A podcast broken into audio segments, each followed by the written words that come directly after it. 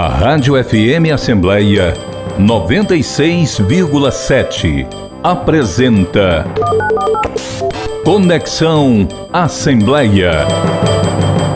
Programa multiplataforma da Rádio FM Assembleia, transmitido nas redes sociais da Assembleia Legislativa do Ceará, no Facebook e no YouTube. Também estamos na TV Assembleia.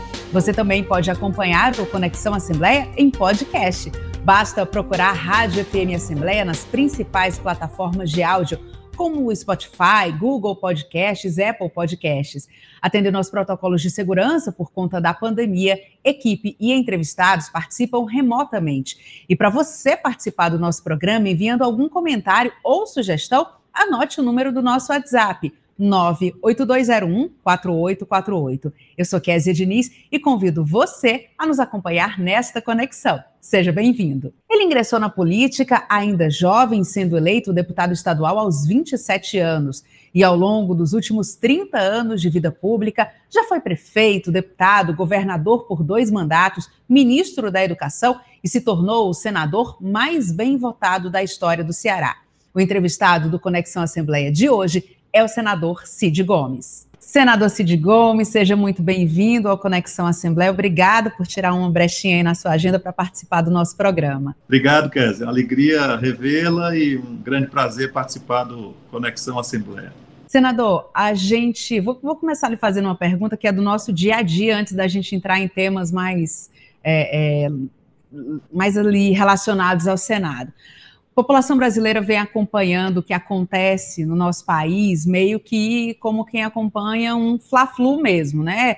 É, se alguém critica alguma ação do governo é porque está defendendo o governo do PT, né, o governo que passou. É, se alguém é PT, tem que necessariamente ficar contra ações do Bolsonaro e fica nesse fla-flu que muitas vezes a população não sabe exatamente o que é verdade, o que não é. Aí vem essa enxurrada de fake news a gente fica meio que sem saber qual vai ser o próximo passo. Nós, jornalistas, também não conseguimos prever absolutamente nada do que vem na sequência, né? Todo dia é uma surpresa. De repente, você está aqui, tem tanque é, é, no, Palácio do Planalto, ali passando, enfim, é, é uma sequência de acontecimentos que a gente não consegue prever. Os políticos hoje conseguem fazer algum tipo de previsão? O senhor, que é um político muito experiente, com o seu grupo, vocês conseguem fazer algum tipo de previsão que é que vem por aí no nosso país? Olha, Kézia, eu penso o seguinte: em relação a, um golpe militar, talvez seja o que esteja por trás do, do, do seu questionamento, eu acho muito pouco provável. Não que o Bolsonaro não queira, eu acho que a índole dele, em, último, em última análise, é, caminha para isso. O desejo dele seria nesse sentido mas eh, não, sei se estou sendo otimista demais. Né?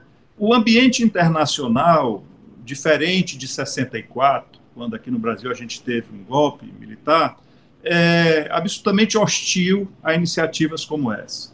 A grande imprensa também, que em 64 era defendia o golpe, abria editoriais, os grandes jornais abriam editoriais defendendo a necessidade de uma intervenção militar, hoje é uma unanimidade contra, não, se admite sob hipótese nenhuma.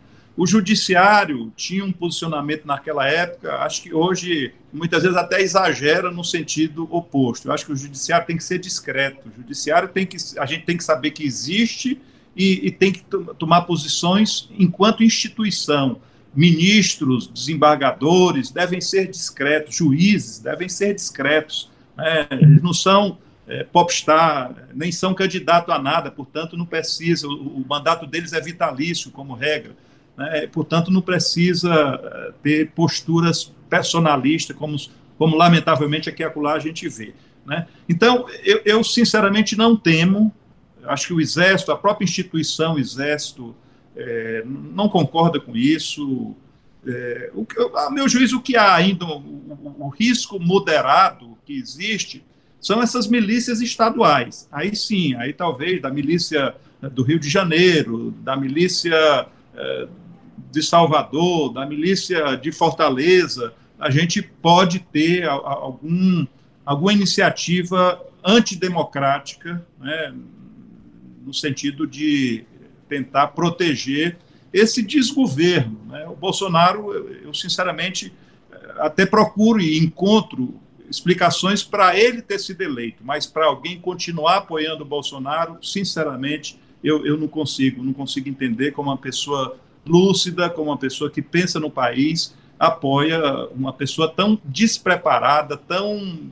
tresloucado, é, charlatão, enfim, tudo que é de adjetivo ruim a gente pode é, encontrar aí nos traços da personalidade desta figura que lamentavelmente está à frente da presidência da República. É, eu lembro que no comecinho do governo Bolsonaro, antes dele assumir, o senhor foi questionado pela imprensa sobre o governo Bolsonaro, o senhor falou que poderia ser o governo do imponderado, né? Que, enfim, é, a gente não sabia exatamente como seria o governo do Bolsonaro. Hoje, já tendo a experiência desse governo, como é que o senhor avalia e o que é que o senhor prevê para o futuro com a manutenção do governo? Olha, eu, assim, eu conto os dias que faltam para o fim do governo dele. E, sinceramente, espero que ele saia do governo de forma normal, porque não foi reeleito, não foi candidato à reeleição, e outra pessoa, se Deus quiser, o Ciro, é, teve essa responsabilidade conferida pelo, pelo povo brasileiro. É, mas é um, é um governo é, que não tem planejamento nenhum. Né? Então, continua o imponderável. Você não sabe, ele diz uma coisa de manhã e à tarde ele desdiz o que disse. Você não sabe. Só veja bem essa questão específica de um veto ao fundo eleitoral. Ele já deu, nos últimos 10 dias, 15 opiniões diferentes. Então, ninguém sabe o que é que vai acontecer. Então, continua sendo o governo do imponderável, o, governo que a gente, lamentavelmente, não consegue planejar o dia de amanhã, muito menos o ano que vem. Né? E, e, assuntos de maior importância, é, relativos à economia, ao emprego, é, precisam de planejamento, precisam de diálogo, precisam de soluções é, encontradas no coletivo, né? mesmo que a gente tenha divergências é, político-eleitorais, é, creio que é possível fazer alguma coisa a bem do Brasil. Né? Eu mesmo, aqui e acolá, voto em, em alguma iniciativa do governo, né? porque acho que, acima de tudo, deve estar o nosso país e o bem-estar dos brasileiros. Você já disse em entrevista recente ao Diário do Nordeste, senador, que o senhor não era a favor o senhor era contrário né, a um possível impeachment do, do presidente Jair Bolsonaro. O senhor coloca agora que espera que ele saia é, já com o fim do mandato. O senhor mantém essa posição? Hoje o senhor seria contrário ao impeachment? Bom, eu, veja bem, impeachment não pode ser confundido como remédio para governo ruim. Se impeachment fosse remédio para governo ruim, já caberia há um ano atrás ou mais, né? Mas impeachment não pode ser confundido com isso. Todo dia a gente tem uma surpresa, e lamentavelmente surpresas negativas em relação a esse governo. Assistindo aquela, aquele espetáculo que muitas vezes é, chega a ser quase cômico, né, um traje cômico da, da CPI, a gente vê o submundo que está presente a despeito desse governo ter na, na, na questão da, do combate à corrupção uma das suas bandeiras, foi um dos seus é, cabos eleitorais mais forte, o que a gente vê é que o submundo das aquisições, das compras, das licitações ou falta dela no, em Brasília está é, mais podre do que nunca. Né? Então, a gente pode a qualquer momento ser surpreendido com, com algo que justifique um pedido de impeachment, um envolvimento pessoal do presidente da República. Eu, sinceramente, torço para que isso não aconteça, não que eu queira. Eu acho que a democracia, né, não que eu queira o Bolsonaro, que eu quero dizer assim, a democracia ela é um aprendizado. Né? E se a gente fica encontrando subterfúgios fica encontrando, vamos dizer assim, alternativas para compensar um voto equivocado da maioria da população, a gente acaba não aprendendo o exercício, ou, ou não, não, não, é, não, não tendo a exata consequência do exercício da democracia. A democracia não quer dizer só você votar no dia da eleição. Democracia é muito mais do que isso. É você ter consciência de quem está votando, saber em quem está votando, acompanhar o exercício do mandato de quem, de, de quem você votou e no dia a dia atuar no sentido de defender aquilo que você acredita para o seu país, para a sua família, para o seu estado, para a sua cidade. Agora, senador, o PDT, seu partido, ele fala no pedido de intervenção do Bolsonaro, né? Porque o presidente, segundo o partido, não estaria na plenitude das suas faculdades mentais. O senhor concorda com essa avaliação? Olha, eu, eu, eu acho que se aplica para o Bolsonaro, se aplica melhor do que no momento o impeachment, certo? Eu acho que uh, ele, é, ele é insano, não no, no, no, sentido que a, que a juventude, no sentido da gíria que a juventude dá ao insano hoje. Insano é uma coisa, para aproveitar outra, outra gíria, irado, uma coisa muito legal, né? Para trazer para o nosso tempo. Para o meu tempo, você é bem mais jovem do que eu. Mas acho que sandice é algo que falta. O, o, cabeça sã, né? É, consequência do que fala, do que faz, é algo que falta muito ao presidente. Então, indispô-lo, torná-lo impossibilitado para o exercício do mandato por falta de, de, de, da sanidade das suas faculdades mentais, eu acho que se aplica bem ao Bolsonaro. Agora, senador, falando um pouquinho das, das propostas que estão tramitando no Senado, há pouco tempo o Senado aprovou uma proposta de sua autoria para a revogação da Lei de Segurança Nacional e a substituição por um novo texto, né, que está tramitando. Enfim, a gente teve recentemente aquele problema com o youtuber Felipe Neto é, e outras, né, pessoas que acabaram sendo, sendo acionadas, denunciadas com base nessa legislação mais antiga. É, o que é que o senhor pretende mudar nesse novo texto? O que é que o senhor defende dessa mudança? Na realidade, é, tramitaram, eu, eu, apresentei um projeto e a Câmara acabou sendo mais ágil na aprovação de um outro projeto que já, já foi votado no Senado. Esse projeto já está à sanção presidencial. Eu espero que o presidente tenha um, um, um raríssimo momento, de lucidez e sancione. Mas, em, em se partindo, em, em, em tendo expectativa do Bolsonaro, é, sinceramente, eu, acho que é bem provável que ele vete, né? até porque o governo dele, ou instituições como o Ministério da Justiça, a própria Defensoria, eh, Advocacia Geral da União, vem lançando mão dessa, desse entulho autoritário, vamos dizer assim, uma lei do tempo da, da, da ditadura, para tentar intimidar pessoas no exercício da sua opinião. Eu, eu penso o seguinte: eh, tem um filósofo aí eh, que disse o seguinte: eu, eu, eu posso discordar de tudo que você falar, né? mas defenderei até a morte a, a, a, o direito de você falar.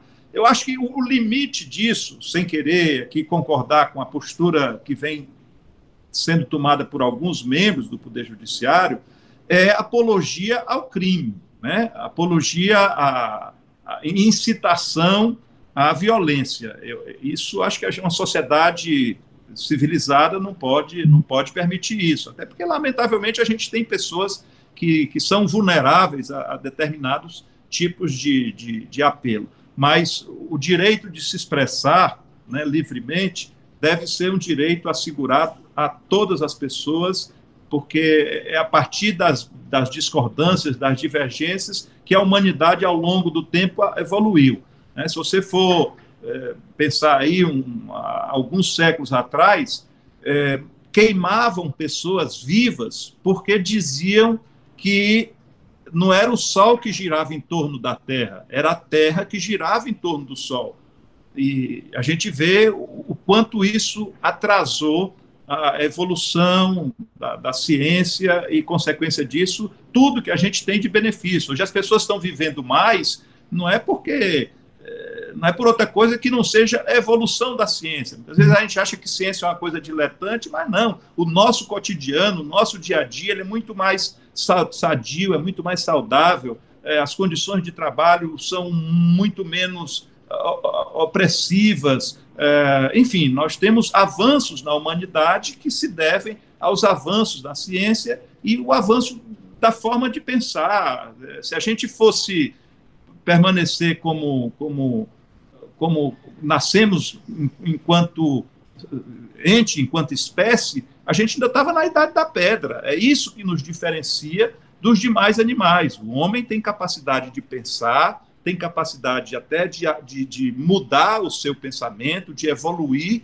e é isso que tem feito a maravilha que é a civilização, com, com seus problemas, com seus desafios, mas se a gente for ver, há, há, um tempo atrás se morria de tuberculose, há um tempo atrás uma pessoa que, que, que tinha um, um, câncer estava absolutamente condenada. A gente vê quanta sobrevida existe hoje, especialmente no, no, em tratamentos de saúde, na, na, na, assistência da saúde, na assistência médica, no, nos, nos, equipamentos, nas medicações, é, enfim, o quanto a, a humanidade tem evoluído. E, e, um dos sentimentos que, assim, um, uma das características mais fortes do ser humano é o espírito de solidariedade, né, que, que, que se contrapõe ao egoísmo. Lamentavelmente, o egoísmo, a pessoa só pensar em si, ainda é um sentimento muito presente. E ele não pode, né? Tem gente que defende a bandeira do egoísmo. É, é, eu faço o que é bom, é o que é melhor para mim individualmente, não importa o que isso represente para o coletivo. E há pessoas que defendem o oposto. O importante é a gente pensar na coletividade, o importante é a gente pensar num senso comum, mesmo que isso nos traga algum sacrifício. Isso é um dilema que está no nosso dia a dia, está no nosso cotidiano. O Bolsonaro é daqueles que defendem o egoísmo como forma de agir, como forma de uma sociedade se comportar. Eu acho que isso é um atraso na evolução que a humanidade já teve ao longo de séculos. O senhor fala nessa questão da evolução, e o senhor citou algumas áreas aí que eu, relembrando aqui o seu governo, né, quando o senhor foi governador aqui do Ceará, o senhor cita a questão é, da, da, ciência, né, e o senhor deu grande incentivo às universidades para que hoje a gente tenha a UES, inclusive, trabalhando numa vacina contra a Covid, a questão da educação, da saúde, enfim, né, várias ações que são adotadas pelos governos. E aí me vem a seguinte pergunta: como governador, o senhor tinha uma forma de atuar e o senhor tinha possibilidades no executivo. Como senador, como é que o senhor tenta contribuir? Como é que o senhor vem sentindo que pode dar essa contribuição para esses temas tão importantes? Olha, quer dizer, assim, as pessoas é, têm muitas vezes uma visão é, distorcida do papel do parlamentar, né?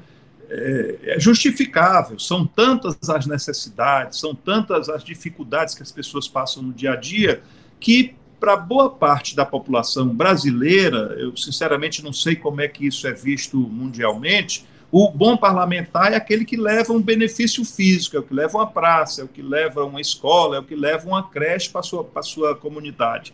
E a gente sabe né, que não, não, não é esse o verdadeiro papel, é, embora representar a comunidade esteja entre as atribuições de um parlamentar. Então, são são papéis absolutamente distintos. Enquanto governador, eu podia abrir uma nova escola, podia abrir uma nova creche, podia fomentar, repassar recursos para as universidades para que, como você bem colocou, é, fizessem mais investimento em pesquisa eh, e, extensão, é, além da atividade nata, que é a atividade pedagógica, né? É, construir hospitais, melhorar estradas, enfim, como executivo, essa é a grande atribuição. Como parlamentar, a grande atribuição é fiscalizar o executivo, né, acompanhar as ações do executivo, a meu juízo, é, ter uma postura que seja equilibrada, que é o que eu procuro fazer, muitas vezes à custa de alguma crítica, quando tem uma matéria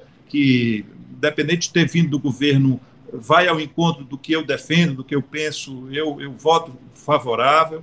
Né? E, então, é, é, é, muito por aí o papel do, do, do, parlamentar. E, naturalmente, apresentar projetos que possam, projetos de lei que possam é, organizar melhor o convívio de, de uma sociedade. Agora mesmo, é, eu apresentei e foram aprovados esse na abertura, agora no primeiro dia da abertura dos trabalhos, dois projetos é, que asseguram que os estados não, não, não teriam perdas em função de julgamentos que aconteceram, de resoluções do. É um tema assim meio árido, mas enfim, eu quero resumidamente dizer que o meu papel lá é identificar uh, os, os, equívocos e apontar os acertos do, do, do governo federal é, e apresentar projetos que possam fazer com que a gente viva numa condição melhor. Senador, um dos projetos que vai passar ali por debate na, no Congresso Nacional é esse desejo do presidente Jair Bolsonaro de fazer mudanças no Bolsa Família, que vai ser o auxílio verde e amarelo. E uma dessas mudanças que está ali no meio desse bolo é utilizar parte do benefício como um crédito consignado. Você já fez algumas críticas em relação a isso? Dessa proposta que está colocada aí, o que é que senhor acha que tem viabilidade? O que é um equívoco? Olha, é, é assim, primeiro, qualquer benefício que ajude a população mais pobre, ele tem que ser visto com, com simpatia, ele tem que ser visto com uma, uma, uma dose de boa vontade no sentido de, de, de seu apoiamento. O que a gente tem que, paralelamente, denunciar é, é assim, por que só agora? Porque nós estamos nos avizinhando de um ano eleitoral, porque isso não foi feito há mais tempo? Né?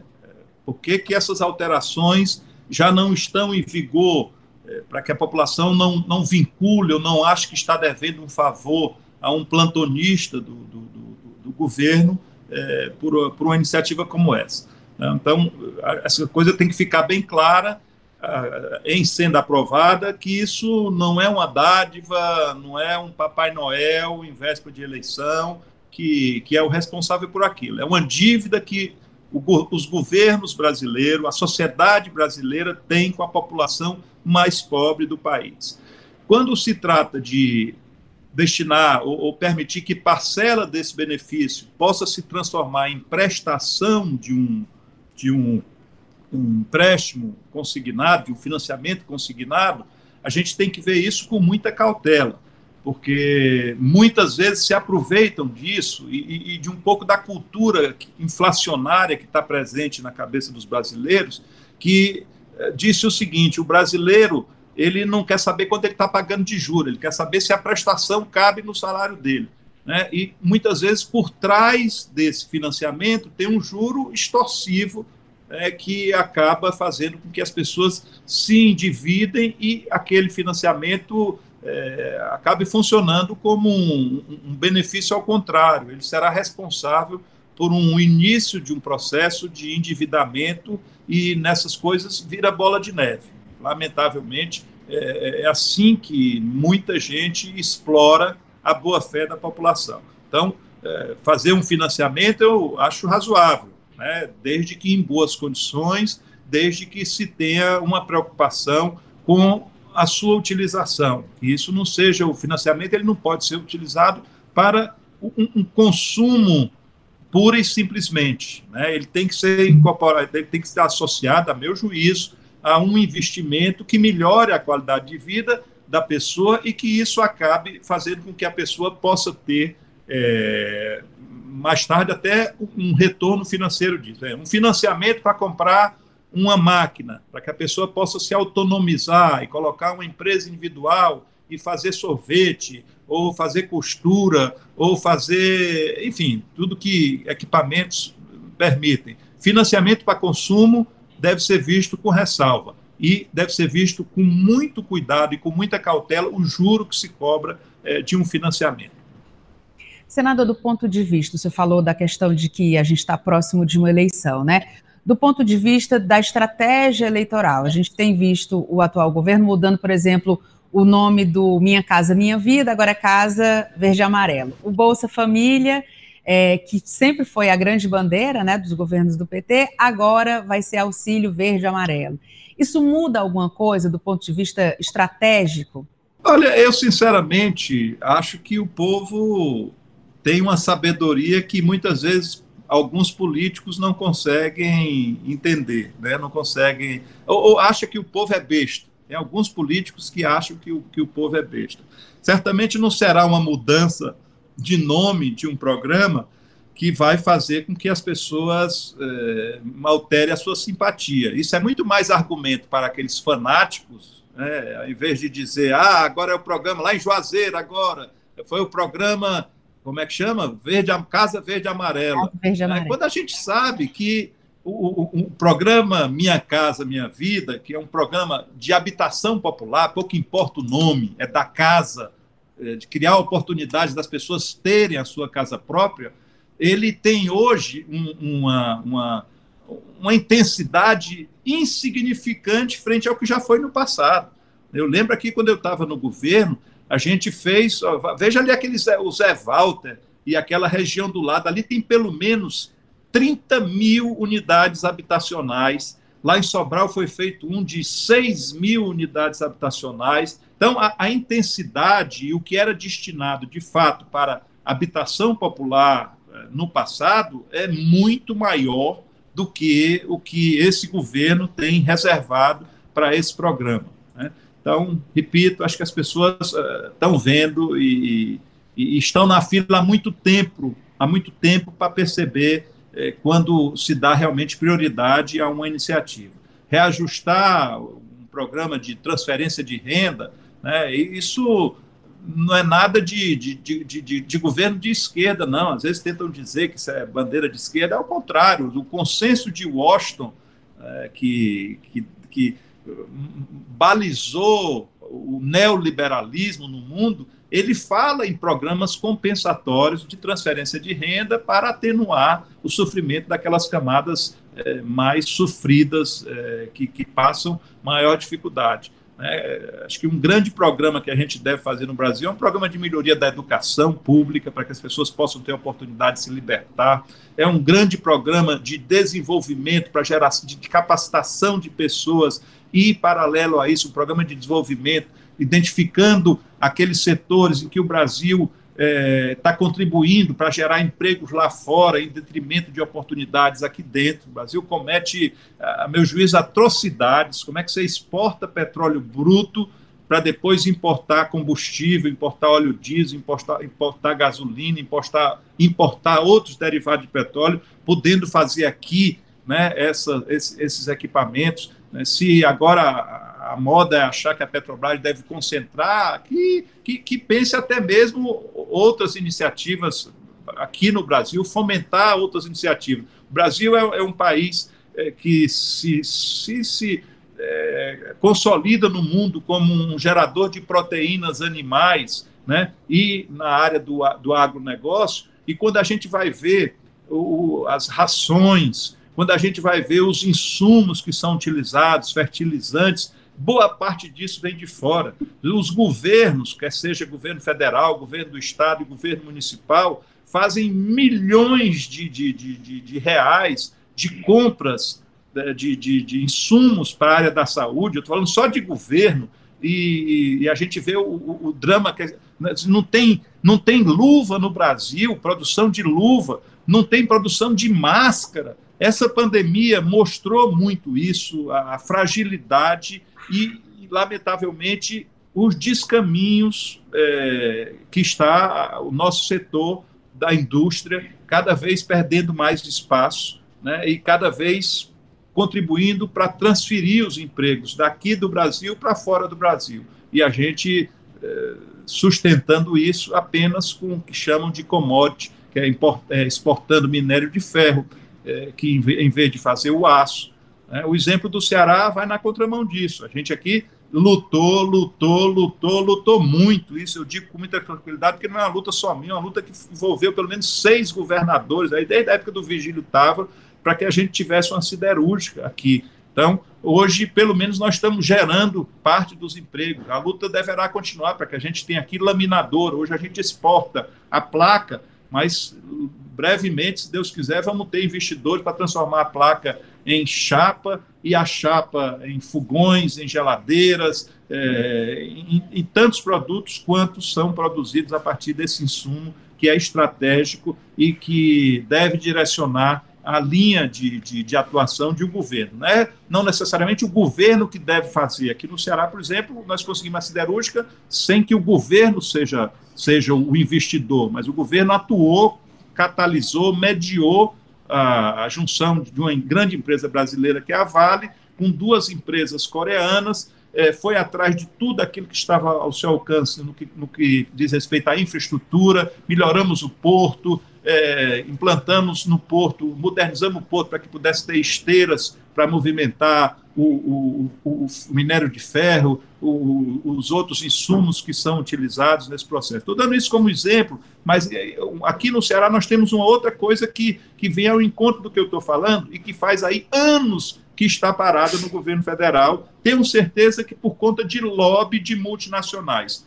É, quando eu falei que a agricultura no Brasil, a gente precisa de fertilizantes, 80% desses fertilizantes vêm de fora, são importados. Isso é uma coisa rudimentar, não tem. É difícil é você fazer um chip de um, de um, de um desses celulares sofisticados. É, aí é difícil, tem três fabricantes no mundo, mas fazer fertilizante, NPK, é nitrogênio, fósforo e potássio, isso a gente tira da terra. E literalmente ali em Itataia, que é município de Itatira, a gente tem um potencial extraordinário de fazer com que o Brasil fique autônomo em metade da sua necessidade de fosfato, que lamentavelmente, repito, está vindo está vindo de fora, né? É, com um esforçozinho muito né, também de novo não é investimento de governo o governo é óbvio tem que ajudar com infraestrutura tem que fazer chegar água tem que fazer chegar estrada né mas será investimento privado e principalmente remover ah, os obstáculos que se criam para que a gente perca essa dependência. Isso, no caso de Tataia, é, senador, citando esse exemplo, isso depende do governo federal? Isso depende de. Ah, tem, tem, tem, depende sim, Kézia. Tem lá uma, uma, uma, estrutura no governo que chama que nem. Eu não estou falando nem isso, não é culpa talvez desse desse governo, não. Isso já vem de muito tempo. Eu venho lutando por isso há muito tempo. Tem lá uma nessas burocracias, porque é o seguinte: o fosfato de Itataia ele está associado a urânio, né? E urânio a gente sabe que é um mineral que enriquecido, né? Depois de um processo complexo que o Brasil não domina, ele é matéria-prima para bomba atômica, né? E para energia nuclear.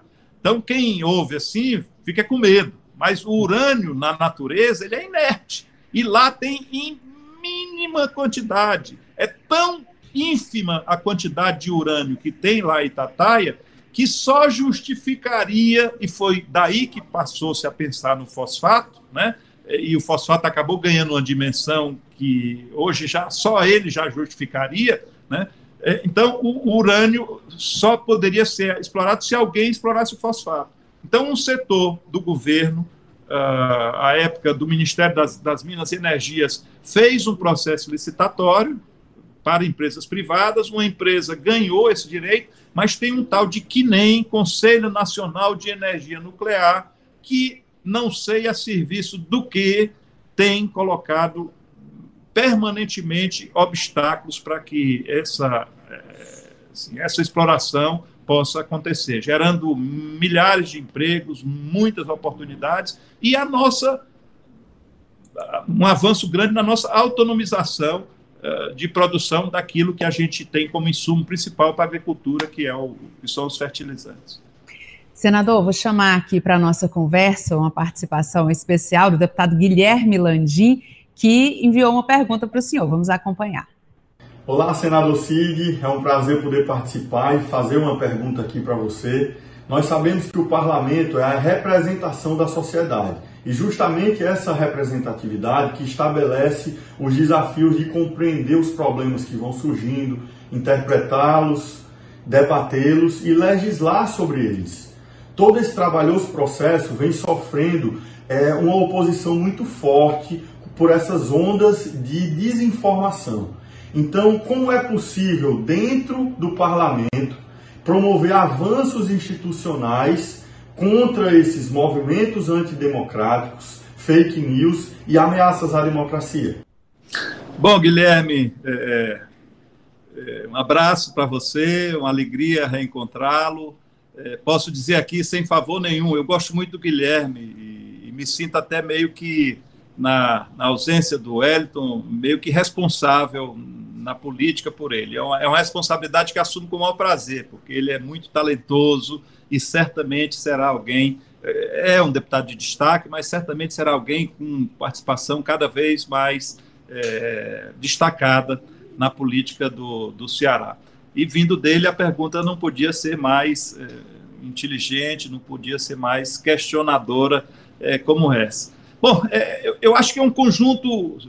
Isso passa muito por aquilo que eu já tinha aqui muito superficialmente falado, que é a, a maturidade da democracia. Né? A gente tem muito pouco tempo de democracia se comparada, se comparando o nosso país a maior parte dos países ocidentais. Né? Todos essas democracias mais consolidadas do mundo e, e, civilizações mais avançadas do mundo, do ponto de vista eh, social, econômico, eh, industrial, tecnológico, tem muito mais tempo de democracia do que a gente. Em última análise, o poder emana do povo. Né? É, é o povo quem, quem, quem de fato concede, numa, numa democracia, é, é, o poder aos, vamos dizer assim, políticos. Né? A maturidade da democracia faz com que a gente, além de dar o poder, né, conferir o poder através do voto, acompanhe, fiscalize mais esse poder. E uma, uma, uma das coisas que a democracia, é, com o seu amadurecimento, vai, vai, vai detectando, a população vai enxergando, é que a opinião pública ela não, não existe espontaneamente. Certamente tem ali é, formadores de opinião e a gente tem sempre que procurar se questionar a serviço de quem estão esses formadores de opinião. Não existe opinião isenta, não existe. Todas as pessoas têm sua simpatia ideológica, por mais que diga que é apolítico, que não é político, que tem raiva da política, muitas vezes por trás disso está uma profunda identidade que é exatamente a identidade da alienação das pessoas, né? estimular que as pessoas não acompanhem a política, porque aí fica muito mais fácil essas forças poderosas dominarem o ambiente restrito é, ilimitado da política nos parlamentos, na, na Câmara Federal, no Senado da República. Então, amadurecimento democrático é algo que só se atinge com o exercício, com, com o tempo, com a duração é, da, da, da, democracia. E todo dia é um aprendizado e todo dia deve ser entendido como um, um dia para aprimorar o nosso, o nosso processo, a nossa consciência é, democrática. É, é, claro que é, há, há, instituições, é, aí, bom, eu posso estar falando muito, muito abstratamente, mas é porque eu, eu, confio de fato que o poder está na mão do povo. E se o povo é bem informado, ele acaba escolhendo bem. Se ele é mal informado, ou se ele não participa, é, se muitas vezes se decepciona, se desilude, acaba favorecendo ao, ao exercício da, da, da, má política ou da democracia distorcida, da democracia que fica é, com poder que de fato não, não representa o sentimento majoritário da população. Então, nessas horas. nessas horas vale a pena, quer dizer, só para concluir, nessas horas, assim, eu, eu não, não vou criticar iniciativas como a que a gente viu agora recentemente. Olha, o governo, ou governos, né? Eu não vou nem dizer para não parecer que eu estou aqui de novo numa posição uh, anti-bolsonarista, coisa que eu não sou, eu desprezo, né? E, e repito, torço para que o tempo passe logo e, e, que o mal que ele faz ao país seja atenuado e a gente possa ter de novo uma, uma oportunidade de escolher, de escolher melhor. Mas aqui e acolá você vê é, picaretas, né? Picaretas se aproveitando aí desse recurso hoje, que é um recurso é, muito acessível, é, que é a, são as mídias sociais, ganhando dinheiro né, e fazendo desinformação. Né? Então, nessas horas, identificar né, quem notoriamente tem essa, essa postura e acompanhando o dinheiro, né, acompanhando o dinheiro, fazer cessar o dinheiro. É a mesma estratégia que se usa com traficante. A estratégia bem sucedida para traficante é isso: é você acompanhar o dinheiro, mexer no, no, no, no, no capital, né, no patrimônio e, e, no financiamento, que aí é a forma mais eficaz, em vez de você estar tá prendendo um ou outro avião levando ali um, um ou dois papelotes de, de, de, de, de droga. Né? Então, ir atrás do dinheiro e, é, de alguma forma, inibir e, e, e, como fizeram agora, sequestrar né, os bens ou os recursos que, que são destinados para quem usa desse, desse tipo de artifício desonesto é, e, ainda financiado com recursos públicos. Ou privado, se for privado também deve ser sequestrado. E imputar responsabilidades, né? imputar responsabilidades. Como é que pode alguém ficar dizendo, isso é charlatanismo, alguém ficar dizendo que um remédio é bom? Ora, veja bem, se eu, se, se, eu, eu, eu, teria vergonha de mim mesmo se eu dissesse, antigamente tinha um, um, um, um remédio, eu vou dizer ele porque não existe mais, chamava cibalena. Né? Cibalena usavam para curar gogo de galinha. E aí, se eu, se eu agora, vocês olha, eu tenho certeza, tenho certeza que cibalena é bom para a Covid. Se tomada em três doses, uma de manhã, no café da manhã, uma na hora do almoço, uma meio-dia, a pessoa vai se livrar da, da Covid. Aí eu faço isso, digo isso, e aí 100 pegam Covid, vamos dizer que 10 seguiram o meu conselho, 9, como é a estatística normal, não tiveram a Covid muito forte, e um só teve, né? e esse até veio a falecer. Né? Certamente não foi culpa da cibalena, né? aquela pessoa é porque tinha uma comorbidade, dá para você justificar. É isso, esse charlatanismo é o que o Bolsonaro faz e que muita gente, infelizmente, vem fazendo assim com a maior disfarçatez, com a maior disfarçatez. Uh, tinha essas pessoas sempre existiram. Agora, elas tinham vergonha, né? Tinham vergonha de se manifestar. Com o fenômeno Bolsonaro, essas pessoas passaram a ser hiperativas. Se o Bolsonaro faz, eu vou fazer também. Né? E pronto, e dizem as maiores sandices, as maiores loucuras, as maiores besteiras, as maiores mentiras do mundo, achando que, que, que, tem o direito, sei lá, que estão acima de qualquer coisa.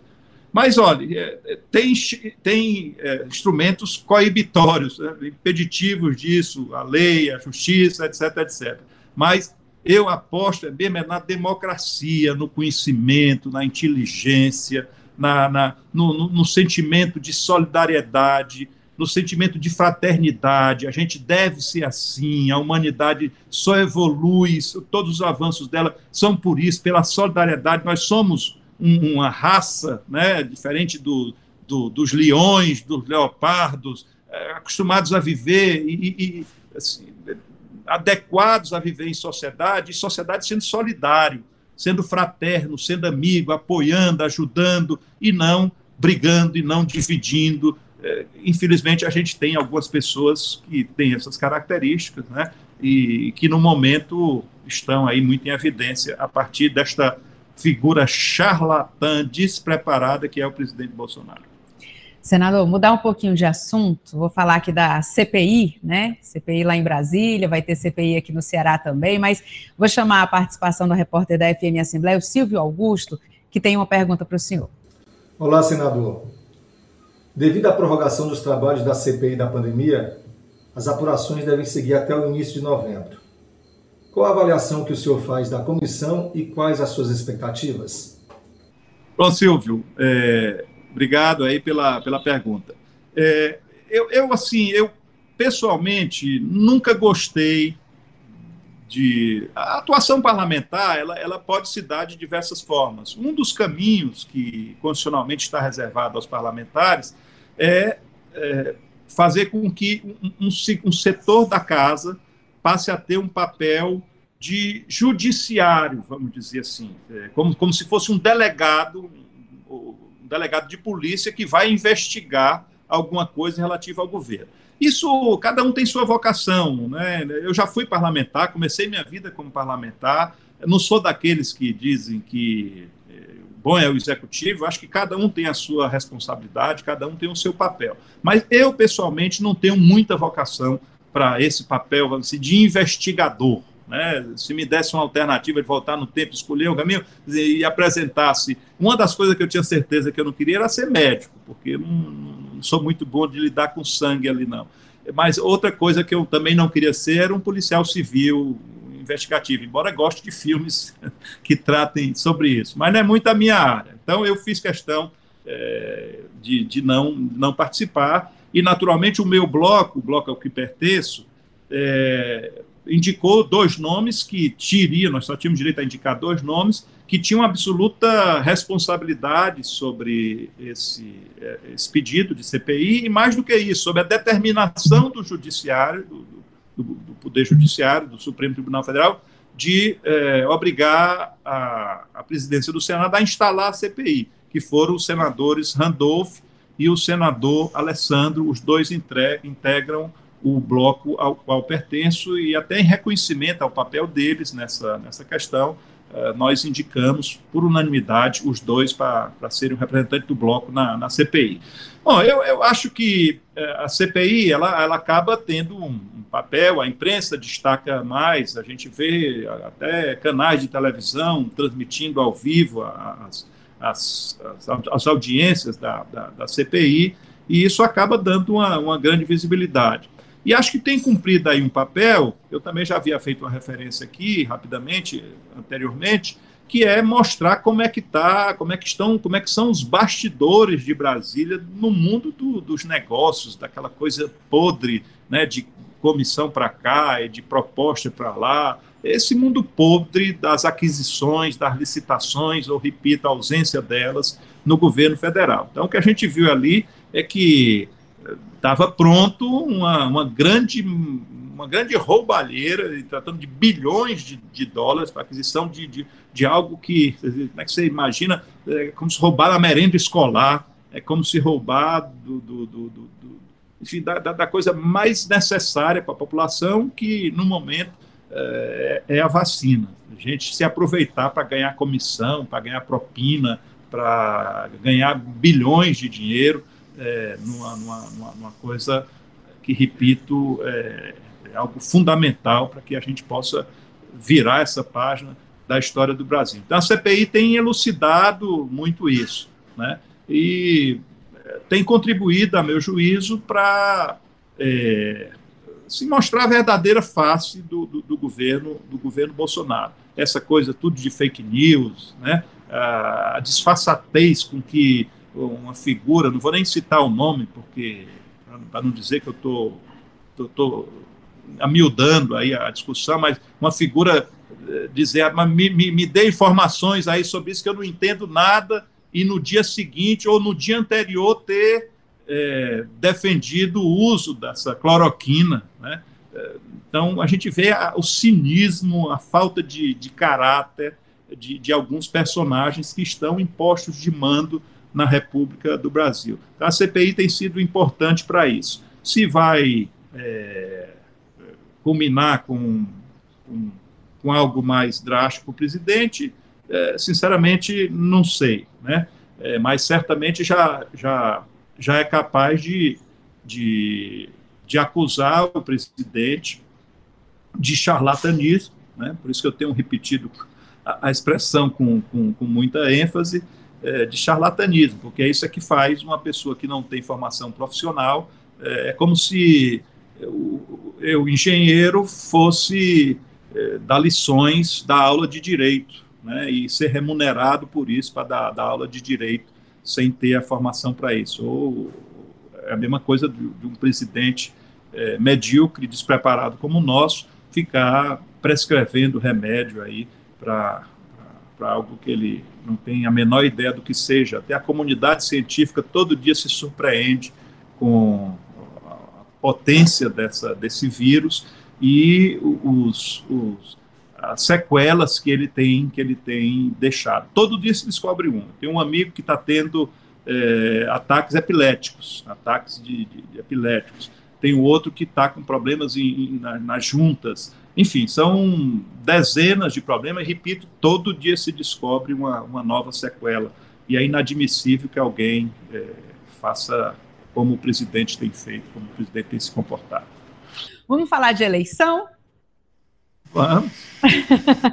Só no ano que vem, mas vamos. Só no ano que vem, mas Senador, gente... Afinal de contas, o que eu disse é que a gente tem que acompanhar o tempo inteiro, né? não é só no dia da eleição. Exatamente. A gente tem visto que o seu grupo político aqui no Ceará normalmente faz a definição, primeiro de um projeto, né? Vocês estudam um projeto, definem um projeto e depois vocês falam em nomes enquanto toda a imprensa fica citando nomes. Então, aqui a gente já tem a, a chapa praticamente forna, formada, né? O governador Camilo Santana vai para o Senado, o ex-prefeito Roberto Cláudio vai para governador, enfim. É, vocês já começaram a discutir nomes ou vocês vão seguir essa, esse ritmo de primeiro projeto, depois o nome? Óbvio que o, o mais importante é o projeto, né? e o que está em jogo, que estará em jogo em 2022, é a sequência desse projeto. Né? A gente sempre com preocupação de que não seja mais do mesmo. A gente tem sempre que ter a preocupação de renovar, né, de oxigenar os quadros, porque é isso que mantém a, a simpatia, mantém o interesse, mantém o engajamento das pessoas. Então, o que estará em jogo em 2022 é o projeto.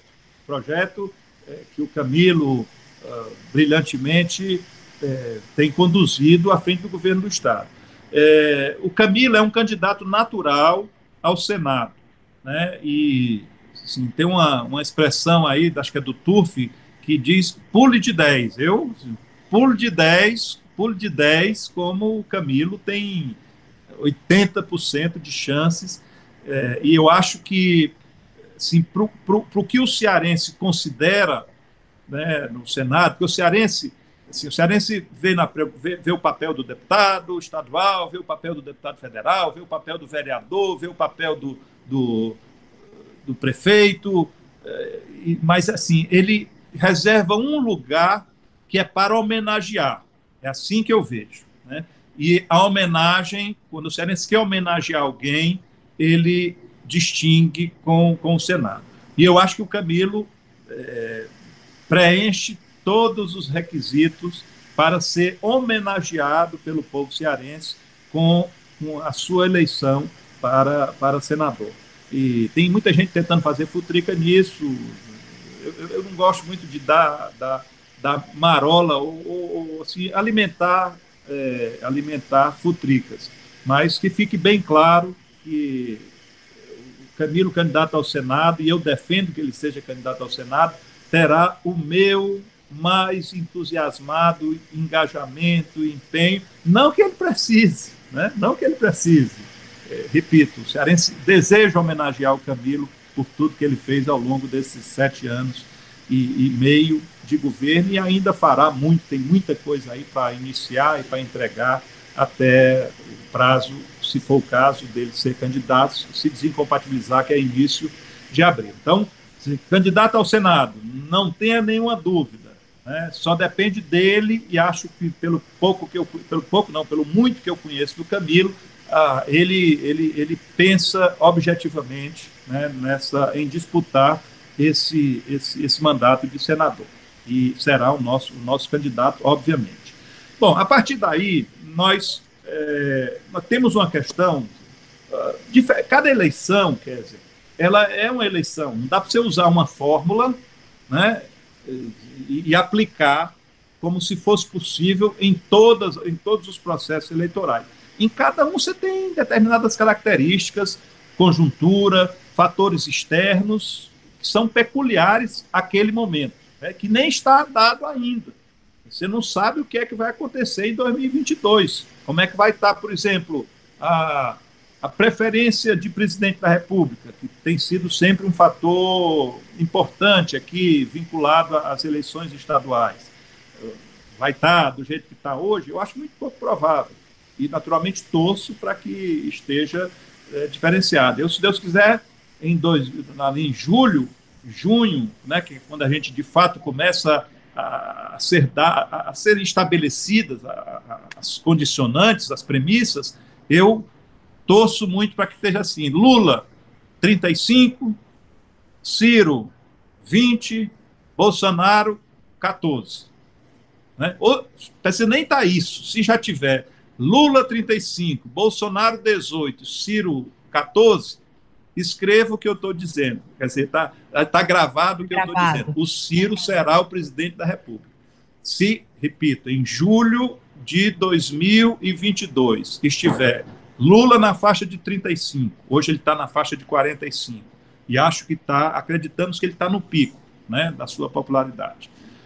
Bolsonaro, hoje tem 25, em queda, assim, queda constante, permanente. Se ele chegar na faixa de 18 e o Ciro se consolidar né, como o, o, o, um terceiro nome, né, uma nova, um novo nome para que as pessoas tenham tranquilidade de votar, assim, não votar num por negação do outro, que é o que muitas vezes é motivação. De muita gente, ah, mas eu não quero o Bolsonaro, de jeito nenhum. É hoje o maior sentimento no Brasil. Não quero o Bolsonaro. Não pode ser, esse cara não pode se reeleger. Quem é o nome que pode combater? Hoje, na cabeça das pessoas, né, e as pessoas estão muito pouco, muito pouco ligadas em política, na cabeça das pessoas esse nome é o Lula que agora foi, foi reintegrado né, dos seus direitos políticos, que tinham sido cassados é, para a eleição passada. Então, é, na hora que as pessoas começarem a ver, opa, tudo bem, eu não quero o Bolsonaro, mas além do Lula tem uma outra alternativa aqui. Aí a eleição vai começar, as pessoas vão começar a votar por opção e não por negação. Então, se esse quadro estiver consolidado em junho, julho do ano que vem, eu repito a você, acho que o Ciro será o presidente da República.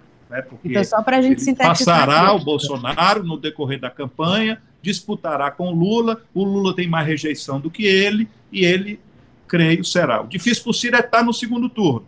Ele tem que pegar o lugar do Bolsonaro, pegar a segunda vaga. Né? Se ele conseguir pegar a segunda vaga, eu acho que ele será o presidente da República. Então, eu estava falando das conjunturas, os fatores externos. Isso é um fator que vai ser levado em conta.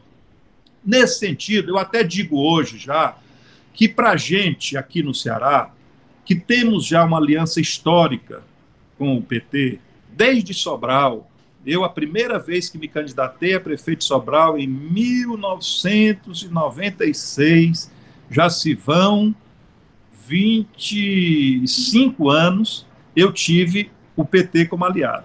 E foi assim em 96, depois 2000, depois 2004, depois, aliás, 2004 não, 2004, lá em Sobral sim, mas aqui a gente estava em caminho diferente. Mas 2006, aqui, juntos, 2010, aqui juntos, 2014, aqui juntos, 2020, aqui juntos, não, 2020?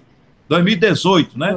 2014, 2018, e eu espero, torço e trabalho para que a gente independente dessa divergência que teremos no plano nacional, que a gente esteja junto aqui no Ceará.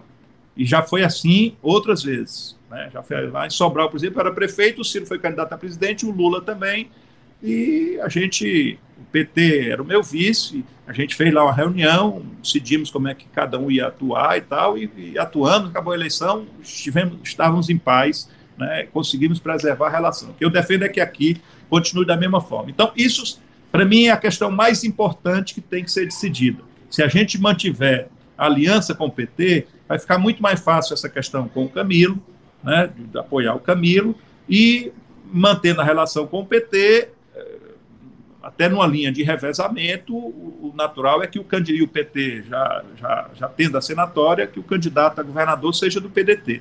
O nome do PDT é, Para mim também nenhum problema em falar isso. O melhor nome, o nome mais popular, é, a gente faz pesquisa, faz avaliações, faz enquetes, é, faz simulações. E o nome, o melhor nome que a gente tem, o nome mais popular é o Roberto Cláudio, naturalmente, prefeito duas vezes de Fortaleza, é, presidente da Assembleia. Então é um nome muito, muito, muito conhecido já, embora mais em Fortaleza, mais é, e é, é, o nosso melhor nome. Mas é, a decisão, se a gente deseja essa aliança com o PT, deve ser uma decisão em comum acordo, e temos tempo para isso.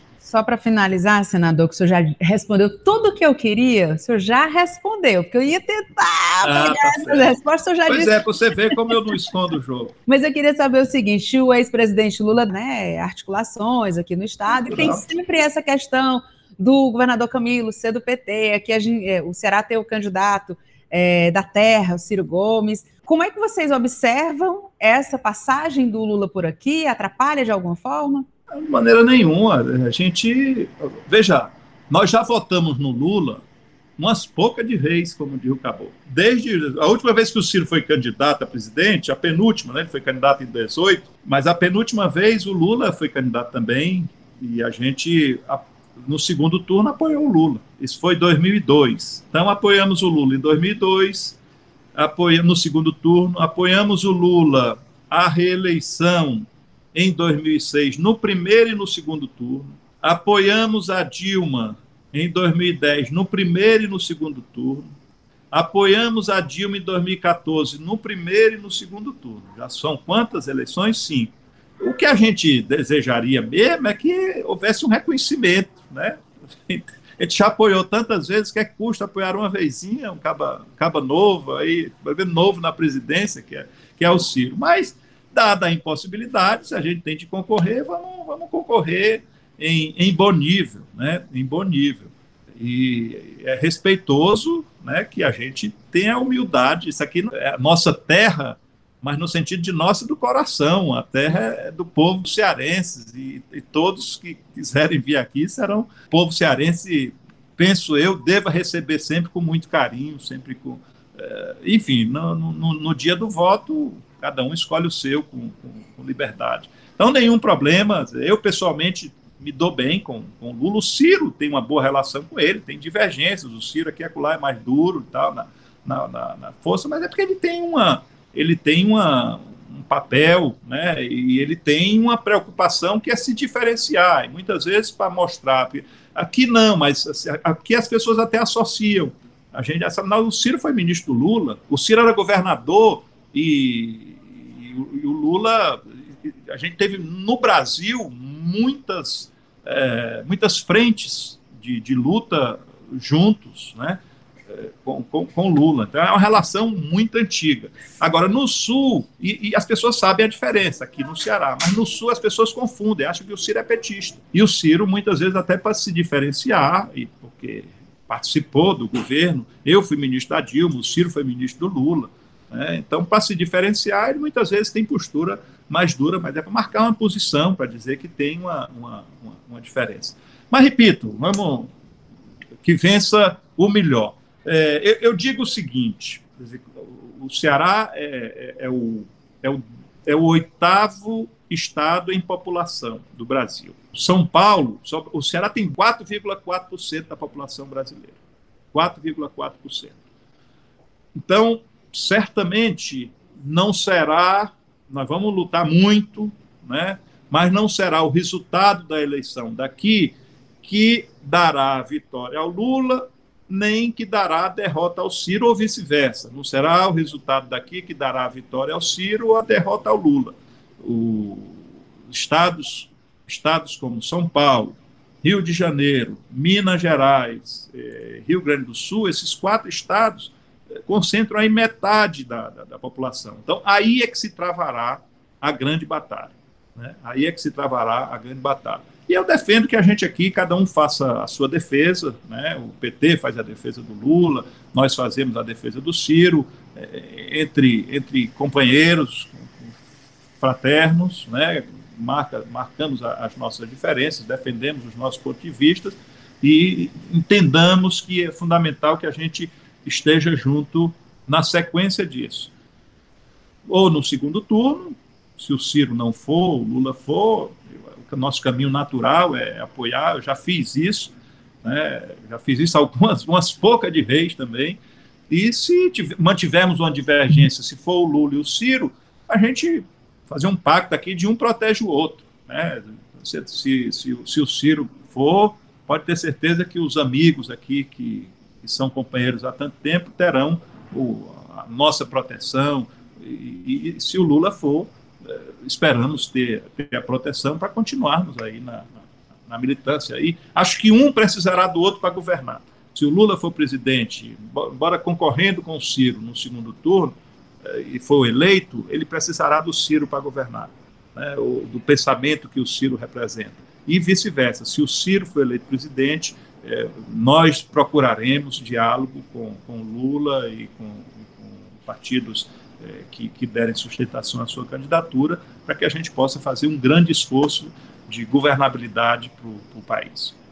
Senador, então, só para encerrar aqui, para a gente sintetizar o cenário que o senhor está prevendo para o próximo ano, governador Camilo Santana é o candidato natural para o Senado. Tudo de 10. Com seu apoio. De 10. O ex-prefeito Roberto Cláudio é um nome bastante cotado, né? Com... É o nome, é o, melhor, é, o, é, o, é o melhor nome do PDT. Melhor nome bem entendido, eu não estou aqui, não aqui fazendo nenhum eh, juízo de talento, né? Nós temos excelentes nomes no PDT. Por enquetes, por pesquisas, por avaliações, o nome do PDT dos cogitados, né, que melhor tem performance em pesquisas eleitorais, é o do Roberto Cláudio, tá certo? E para é, ser eleito candidato. Mas isso não quer dizer que será ele o candidato. E ele, ele sabe bem disso. Tanto é que ele pode ser candidato a deputado federal. Aliás, o que, o que o Ciro diz para ele, o que eu digo para ele é o seguinte: olha, candidatura a governo é uma fatalidade. Não é uma coisa que você imponha, não é uma coisa que você tenha como um projeto de vida. Você pode até sonhar com isso, mas a hora ali, um, um conjunto de. Ele, ele certamente talvez nunca imaginasse fosse ser candidato a prefeito de Fortaleza. E foi, né? E foi. Então, é uma fatalidade. Então, ele, ele deve se preparar para ser candidato a deputado federal e, se na hora a, gente é, conseguir esse entendimento, né? Ele é, é, é, o nome é o nome mais bem posicionado em pesquisas eleitorais. E Embora tem uma coisinha aí, uh, quando a gente faz a, a, pesquisa, você coloca o nome sozinho da pessoa e depois você coloca a essa altura do campeonato, as pessoas não estão muito ligadas em política, e para se dar um pouco mais de informação, você, fulano de tal com apoio de Cicrano, é, Cicrano, aí um outro, Zé, Zé, Zé Mané, com apoio de, de Zé Bedeu. Né? E aí as pessoas, então, fazem um juízo maior pela, pelo nome das lideranças. Então, os nomes apoiados pelo Camilo, todos os nossos batem o melhor dos nomes, o nome mais forte lá do, do, dos nossos opositores, que é o, o capitão deputado capitão. O seu nome sempre é citado, né, senador? Não, meu nome não está, meu nome não está em pesquisas. Nas nossas não está, né? não há essa cogitação. Mas o senhor voltaria? Veja bem, eu, eu assim, eu, eu acho que quem está na política, quem já teve a oportunidade que eu tive, e não foram poucas, tem que agradecer de duas formas. Né?